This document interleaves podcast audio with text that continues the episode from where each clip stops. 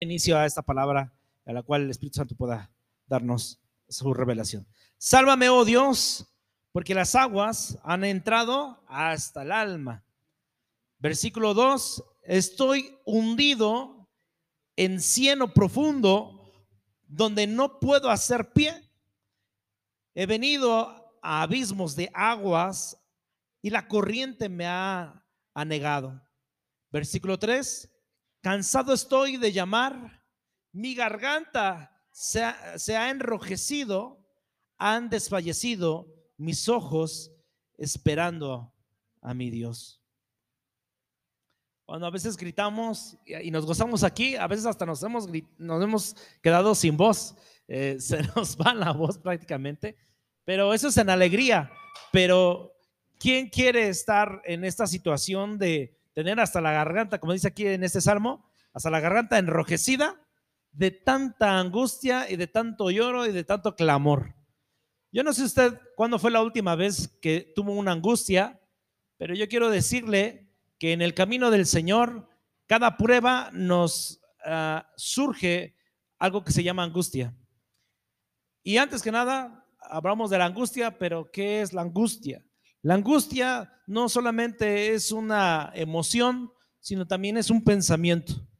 Hay gente que no puede gritar porque le cuesta eh, demostrar o sacar sus emociones, pero en su carácter lo demuestra. ¿sí? Hay gente que pues de plano nunca le ves que ninguna gota de lloro, pero eso sí le ves el carácter, esa eh, rudez, esa ira, porque la angustia tiene sus frutos. Y la angustia que es una emoción y es un pensamiento, quiero decirle que como hijos de Dios podemos estar angustiados, claro que sí. ¿Y la angustia, en qué momento nace la angustia? Para usted, ¿en qué momento recuerda usted, o no sé si usted se encuentra angustiado, pero en qué momento le nace la angustia en su vida? Normalmente son por tres cosas. Uno, por no tenerlo deseado. Por no tenerlo deseado, porque no hay respuesta porque parece que tocamos una puerta y se nos cierran 20. Entonces, por cada, cada paso que damos, parece que más es pesado dar un paso. Entonces, la angustia, esa es una de, las cosas que puede producirse ahí la angustia. Otra cosa es eh, no... Eh, te afecta las acusaciones. A veces cuando tenemos muchas acusaciones, tantas, tantas, tantas, que te dicen, tú no vas a poder, eh, eh, pues quién sabe si te ayude alguien, pues yo no te voy a ayudar, a ver cómo le haces. Cuando sientes que no hay esa, esa mano que te extienda y te diga, yo te ayudo, yo te empujo, yo te animo, yo te aliento, cuando no hay de eso, ese es la el segundo factor que nace la angustia. el tercero es por el afán, es por tener un afán. Por tanto afán que tenemos a veces a la perfección, de que todo salga como nosotros queremos que se haga y cuando la gente parece para nosotros que somos perfeccionistas, que decimos, la gente no sabe hacer bien las cosas. Y eso a veces nos produce angustia porque estamos tan metidos a veces en el negocio que decimos, no puedo dejar a alguien más porque porque nadie lo hace bien, porque nadie es capaz de hacerlo así, ¿no? Y ese afán a veces nos llega a producir angustia. ¿Por qué? Porque si en el día estás acostumbrado a cargar un billete de a 200 o de 500, el día que no cargas ese billete en el día de mañana, pues comienza la angustia, ¿no? Te, sientes pobre, te sientes como que, híjoles, pues ya, ya valió, no puedo hacer nada, te sientes, eh, comienza a, a degradarse muchas cosas. Entonces, el afán, hermanos, nos produce a nosotros la angustia. Yo no sé si usted en esta hora, con todo lo que vamos a hablar, al, día, día de hoy, eh, quizás usted descubra que realmente tiene una angustia. Porque a veces descubrir que, que tenemos angustia es difícil. ¿Por qué? Porque nos nublamos, porque nos ponemos duros, porque creemos que todos, todos son nuestros enemigos y nadie puede ayudarnos, nadie nos puede entender. Entonces, la angustia, hermano, es algo que nosotros tenemos que saber vencer y lo vamos a vencer por medio de Jesucristo. Yo quiero decirle que no es que, si usted está angustiado, eso no quiere decir que, Dios no está orando en su vida. Claro que está orando. Como siervos de Dios, hermano, eh, hace rato que estaba orando nuestro hermano Sergio, eh, eh, y doy gracias a Dios por su oración eh, empezó a orar y digo, bueno, gracias por, por, la familia que pastoral. Yo digo, gracias porque a veces eh, es como, pues ¿quién va a orar por el papá? Pues si el papá pues, sí es bien fuerte, ¿no? Pues ese nunca le pasa nada. pensamos que nunca es, es invencible, es insensible, aunque le griten, siempre va a estar tranquilo, calmado, pero quienes creemos que son más fuertes son los que más necesitados están de una oración. Los que más necesitados dicen, por favor, si no me puedes dar o me puedes honrar con algo, al menos hazme una oración. Con eso es más que suficiente, porque la angustia, así como puede crecer de una manera grande como una bomba, así de con un toque de un de una oración puede hacer que se ponche ese globo enorme de la angustia. Eh, estábamos en el Salmo 69, eh, versículo 3. Ahora vamos a leer en el versículo 4. Se han aumentado más los cabellos de mi cabeza de los que me aborrecen sin causa. A, mí no se me a mí se me cae el cabello, no sé usted, pero aquí dice, así como crece mi cabello, así se aumentan mis, mis angustias. A mí se me cae. pero no sé. Bueno, se ha hecho poderosos mis enemigos, los que me destruyen sin tener por qué. ¿Y qué de pagar por lo y he de pagar por lo que no robé? Sí, porque la angustia ah, incluso te hace pensar que todo lo tienes que solucionar. Cuando hay cosas que no están en nuestras manos y hay que dejarlas que a quien corresponda debe de cumplir. Ahora en el versículo 5 dice, Dios, tú conoces mi insensatez y mis pecados no te son ocultos. No sean avergonzados por causa mía los que en ti confían oh Señor Jehová de los ejércitos, no sean confundidos por mí los que te buscan, oh Dios de Israel. ¿Por qué comienza a decir esto este salmo? Porque cuando la gente nos ve angustiada, hermano, la gente puede dudar de nuestra fe. Eh, lo he dicho, cuando nosotros eh, nos embestimos de poder, eh, hay un canto que a veces cantamos, tenemos el poder, tenemos el poder de Dios. Luego dice, si quieres tú tener ese poder, solamente tienes que lavarle a Él. Luego dice, toma tu instrumento, toma tu pandero, que es poderoso en Dios, ¿no? Entonces, qué padre es investirnos de poder. Y que la gente nos vea con poder, que la gente nos vea, ay, ya voy para la iglesia, hermano, ay, qué maravilloso, ¿no? Y la gente se goza de que vienes. Pero la gente cuando te ve angustiado después de ese poder grandote, la gente puede, por nuestra angustia, puede dudar. El mismo Pablo lo dice, ¿no? Eh, animada a los débiles de la fe, porque si ellos te ven comer carne y ellos comen legumbres, pues para ellos dicen, pues ya, este, ya para qué voy, ¿no? Si ven cómo, cómo es y cómo va y etcétera.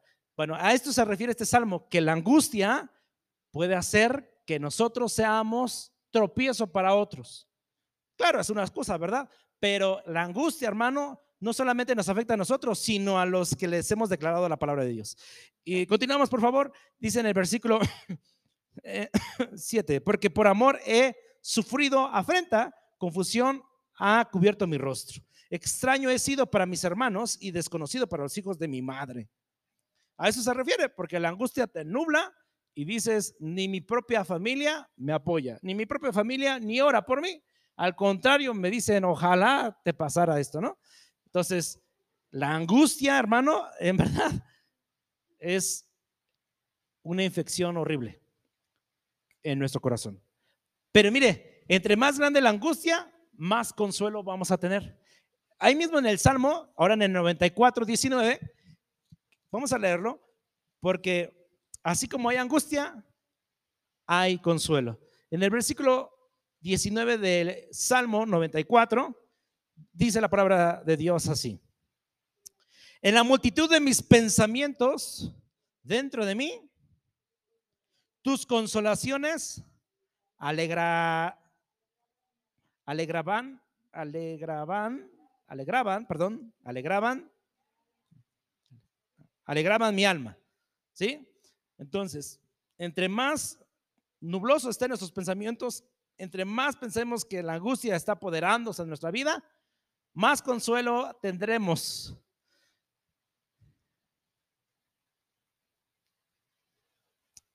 Y cuando no reconocemos la angustia, hermano, tenemos consecuencias y la angustia comienza a tomar posesión de nuestra vida.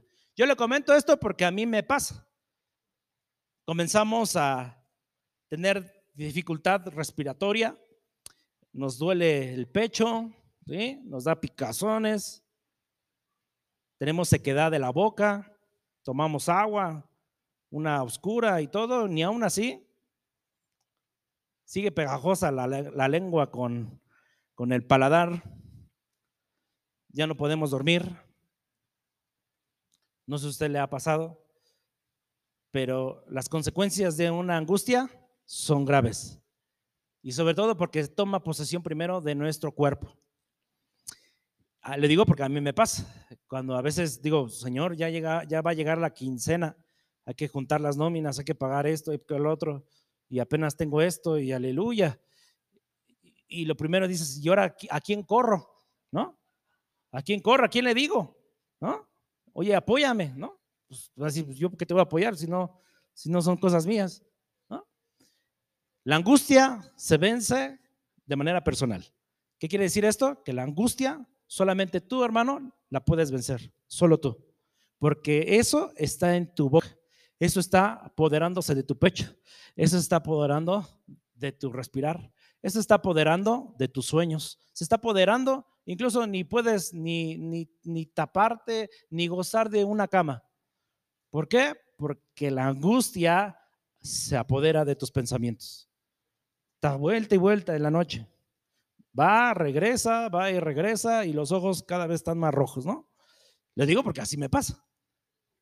Pero ese es el momento cuando tenemos que abandonar el cuerpo y meter la oración. Jesucristo, y le voy a hablar de cuatro personas que sufrieron angustia, que sufrieron de ansiedad, que sufrieron cosas como la que usted y yo a veces nos perturban. Y fueron hombres de Dios, hermano. Así que no se preocupe si usted sufre todavía de esa angustia. Pero en esta hora vamos a ver la receta para poder vencerlo. La receta para poder vencer esto dice Filipenses 4, 6, 7. Y ahorita vamos, vamos a ver cómo tuvieron esa angustia y cómo la vencieron. Cada hombre de Dios. Filipenses 4, 6 y 7.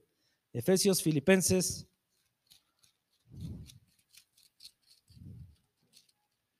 Filipenses 4, 6.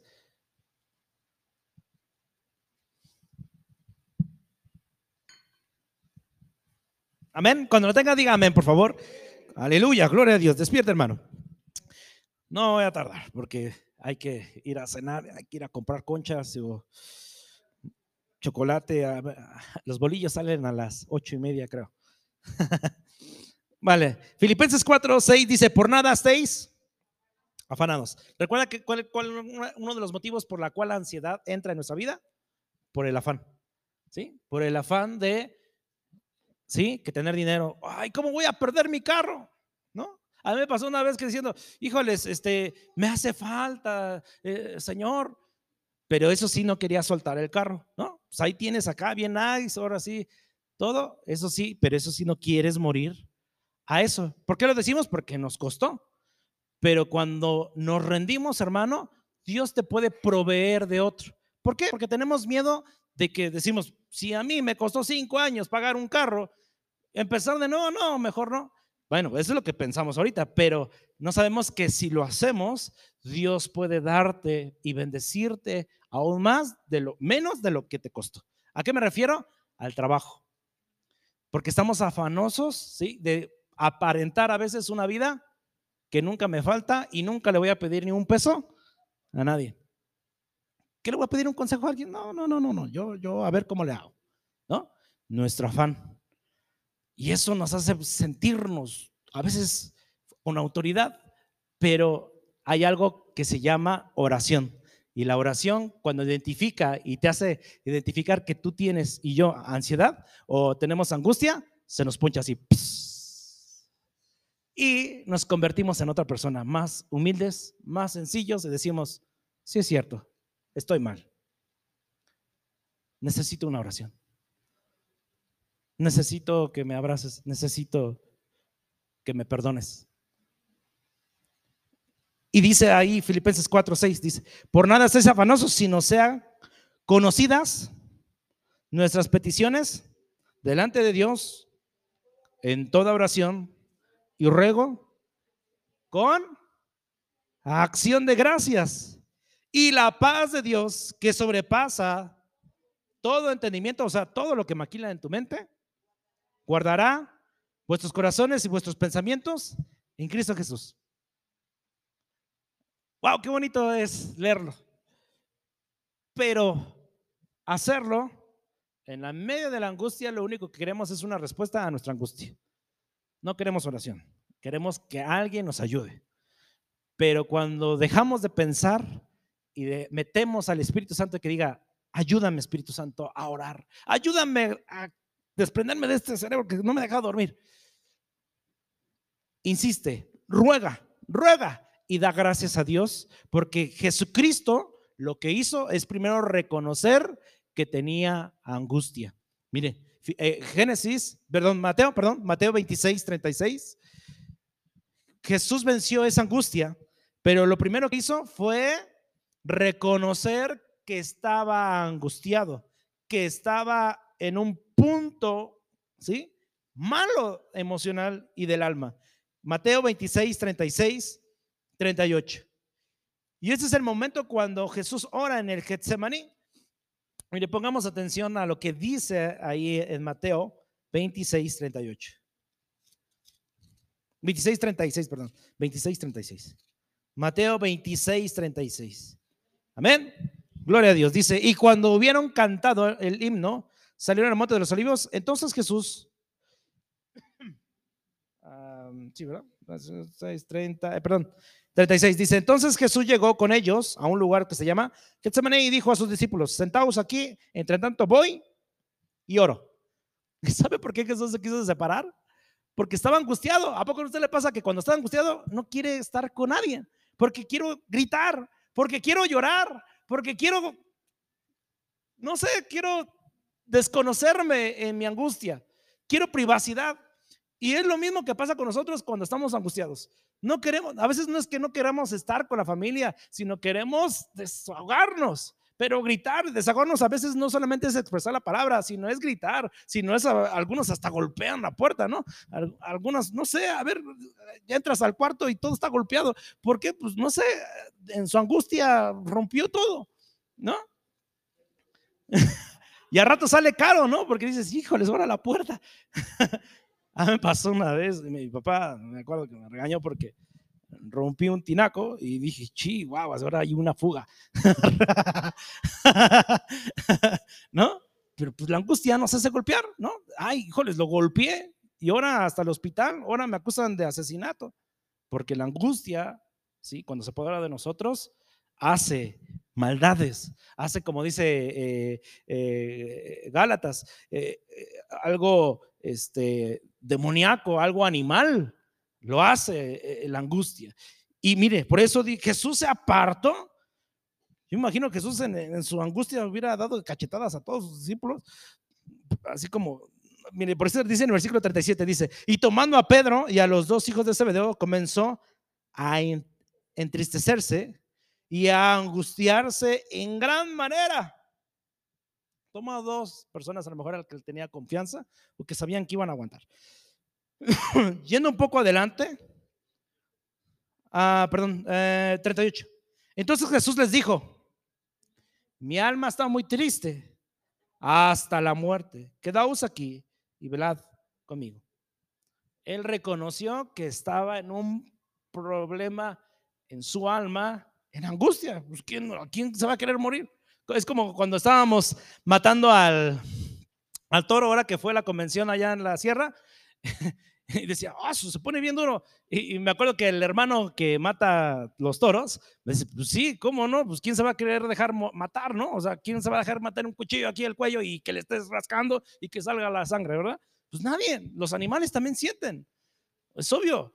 ¿Y quién, quién va a quererse morir?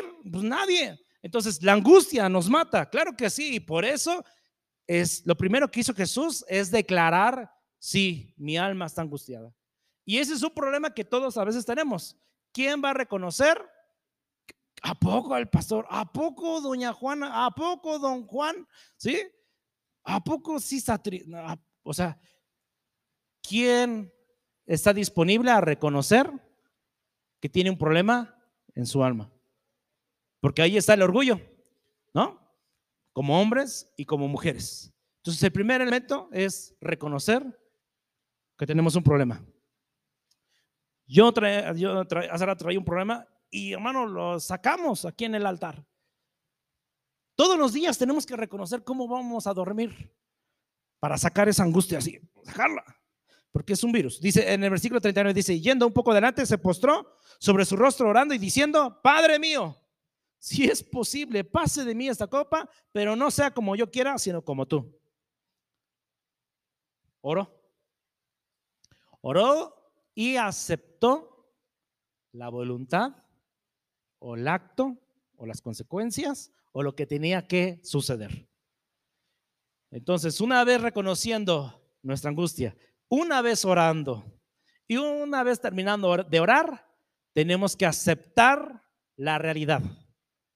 Y aceptar la realidad nos cuesta, hermano. ¿Por qué? Porque aún nos aferramos, nos afanamos, ¿sí? Es como Dios dice, pues ya, pues ya es tiempo para que saques, ¿no? A mí me costó, dije, véndelo. Bueno, está bien, ya, suéltalo. Pero soltarlo, hermano, no es fácil. Entonces, aceptar lo que tenemos que hacer es de sabios. Dice el versículo 40, y vino luego a sus discípulos y los halló durmiendo y dijo Pedro, así que no habéis podido velar conmigo ahora. Pues obviamente se va a enojar porque dice, ¿sabes ahorita qué acabo de hacer? De llorar, de gemir, y ustedes parece que les vale, ¿no? Y así nos va a pasar.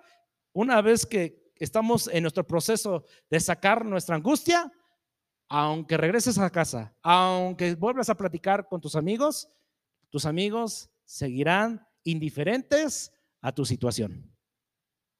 Ah, sí, tú tranquilo, tú vente, échate un taco, tú tranquilo. Y tú por dentro comiendo, así como que no puedo, ni el taco se me antoja, ¿no?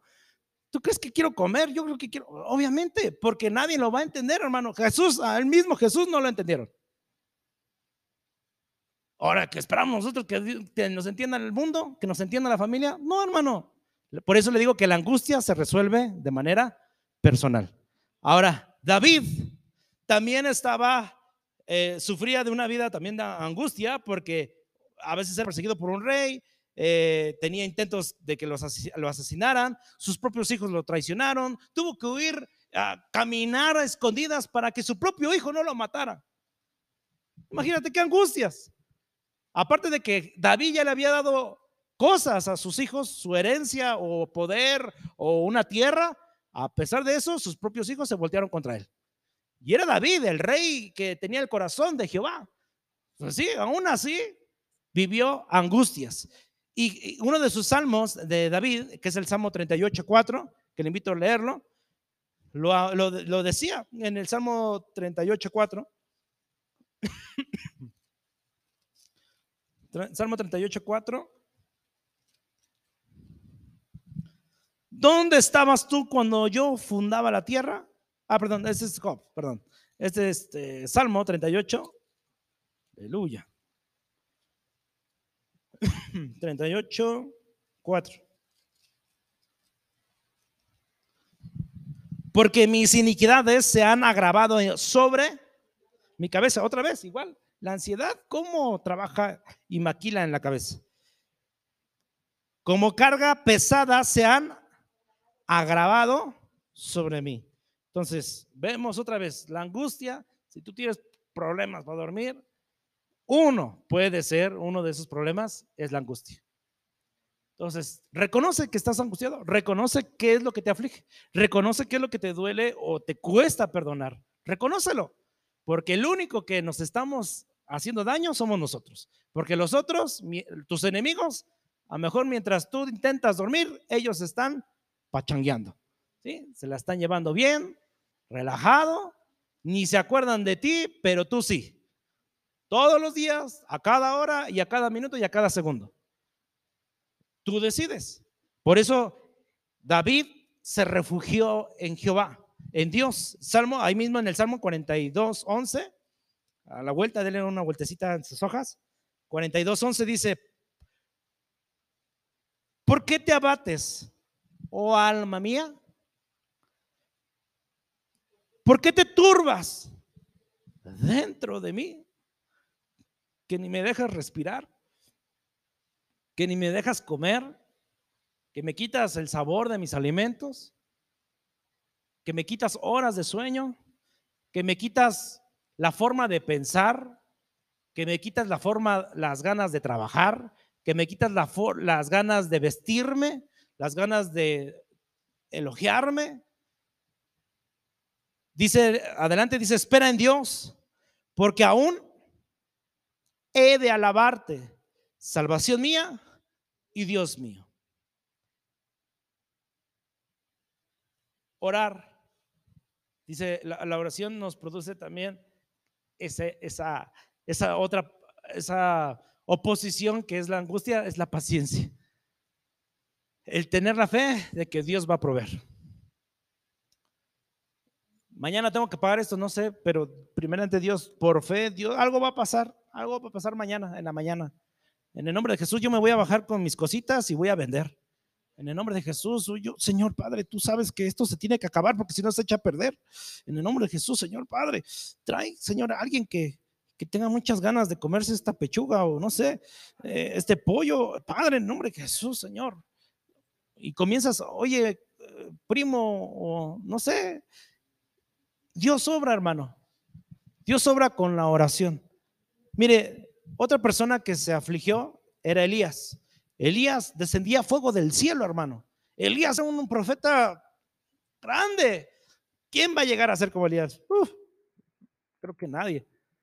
Hombres poderosos, hermano. pero así como descendía fuego del cielo, así un día tuvo angustia y miedo por una mujer. Por una mujer que le dijo, te voy a matar entras en, entras en mi territorio y andas predicando o andas profetizando, te voy a matar. A pesar de que él había matado a cuántos sacerdotes, hizo hacer fuego, no hermano, cosas sobrenaturales. Pero sí, pero una palabra que llegó a su mente, a sus oídos, con una sola palabra, nació la angustia. Primera de Reyes 19, 3, 4. Nada más voy a leer una cita bíblica de él. Primera de Reyes 19. 19, 3. 3, 4. Esa mujer se llamaba Jezabel. Desde el 2, si quieren. Entonces envió Jezabel a Elías un mensajero diciendo: Así hagan los dioses y aún me añadan, si mañana a estas horas yo no he puesto tu persona como la, una, de, la de una de ellos. ¿Por qué? Porque mataba a los profetas. Versículo 3 dice, viendo pues el peligro, se levantó y se fue a salvar su vida y vino a Berseba, que estaba en Judá, y dejó allí a su criado. Versículo 4, y él se fue con, eh, por el desierto un día de camino. O sea, Caminó lo más lejano que se pudo. Y vino y se sentó debajo de un enebro y deseando morirse, dijo, basta ya, oh Jehová, quítame la vida, pues no soy yo mejor que mis padres.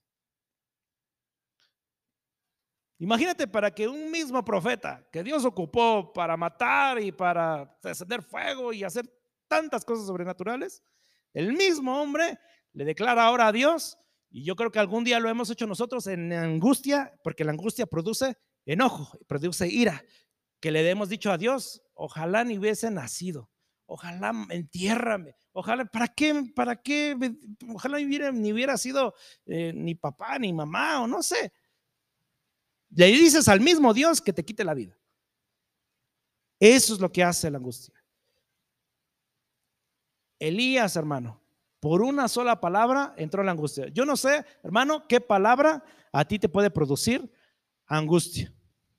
Hoy por hoy con la tecnología, pues ya no son las palabras.